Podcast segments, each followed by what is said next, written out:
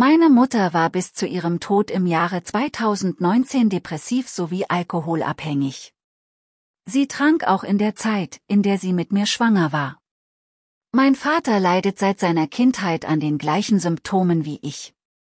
Um diese zu lindern, konsumiert er, jedenfalls seitdem ich ihn kenne, regelmäßige große Mengen Marihuana. Aufgrund der spezifischen persönlichen Situationen der beiden kam es regelmäßig zu heftigen Streitereien zwischen ihnen. Es wurden beispielsweise Gläser geworfen oder die Kinderzimmertüren eingetreten. Einmal hat sich meine Mutter sogar auf die Straße gelegt, um sich umzubringen. Besserungen in Bezug auf meine Mutter traten auch dann nicht ein, als sich mein Vater im Jahre 2005 aufgrund der Streitereien und des Alkoholkonsums von ihr trennte und aus der gemeinsamen Wohnung auszog. Aufgrund dessen suchte ich Zuflucht bei meiner Oma, während mein zehn Jahre jüngerer Bruder monatelang bei einer Pflegefamilie untergebracht wurde. Beiden Parteien war es aufgrund der Umstände jedoch weder möglich noch zumutbar, meine Symptome als ADHS-Symptome zu erkennen und medizinisch untersuchen zu lassen. In meiner Zeit an der Realschule bis zum Beginn der eigenständigen Ursachenerforschung in Bezug auf meinen Lebensweg, meine Lebenssituation sowie meine gesundheitliche Verfassung in den Jahren 2019 und 2020 erkannte ich die ADHS-Erkrankung aufgrund meines eigenen Fehlverhaltens nicht. Denn zunächst konsumierte ich von meinem 17. bis zu meinem 25. Lebensjahr in großen Mengen diverse Betäubungsmittel, vorwiegend mit Freunden privat oder auf Partys, und trug auf diese Art und Weise selbst dazu bei, dass die ADHS-Symptome nach außen kaum erkennbar waren.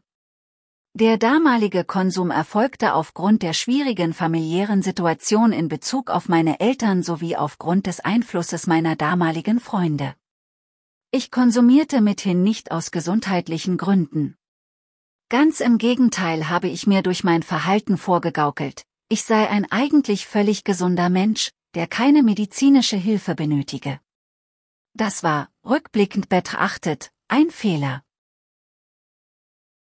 Mein damaliger täglicher Betäubungsmittelkonsum belief sich stets auf Marihuana, Amphetamine sowie mehrere Biere.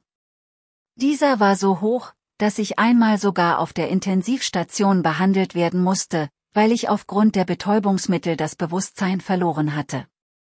Außerdem war ich in der Drogenszene allseits als der größere Junkie bekannt, da ich das drei- bis vierfache der Menge des gewöhnlichen Konsumenten zu mir nahm. Im Alter von 19 Jahren nahm ich neben Amphetamin, Marihuana und Alkohol zeitweise auch Ecstasy zu mir. Im Alter von 21 Jahren konsumierte ich zudem vorübergehend LSD und Pilze. Mit 22 Jahren versuchte ich mich das ein oder andere Mal an Kokain. Den dargestellten Beikonsum konnte ich jedoch in allen Fällen eigenständig erfolgreich beenden. Nach meiner Verurteilung im September 2012 wegen Verstoßes gegen das BTMG stellte ich den Betäubungsmittelkonsum eigenständig in seiner Gesamtheit ein.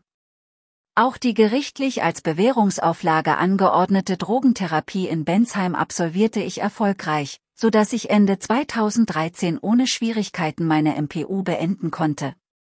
Ich musste zwölf Monate Drogenscreenings nachweisen und die MPU bestehen, bevor ich überhaupt regulär meinen Führerschein machen dürfte.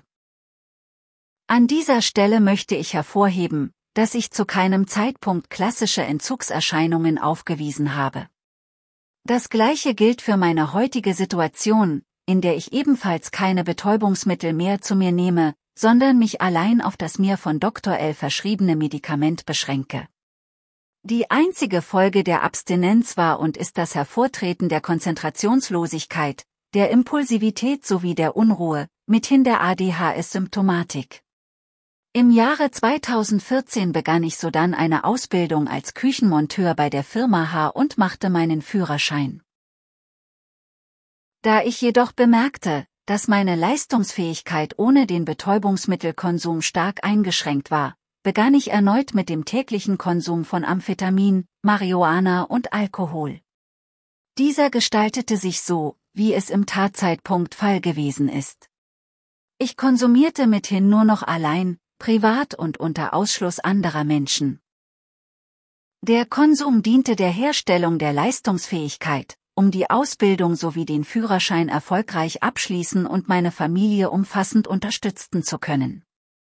Schließlich war meine Tochter zu diesem Zeitpunkt erst ein Jahr alt, so dass meine nunmehr Verlobte jegliche Unterstützung benötigte, die ich ihr geben konnte.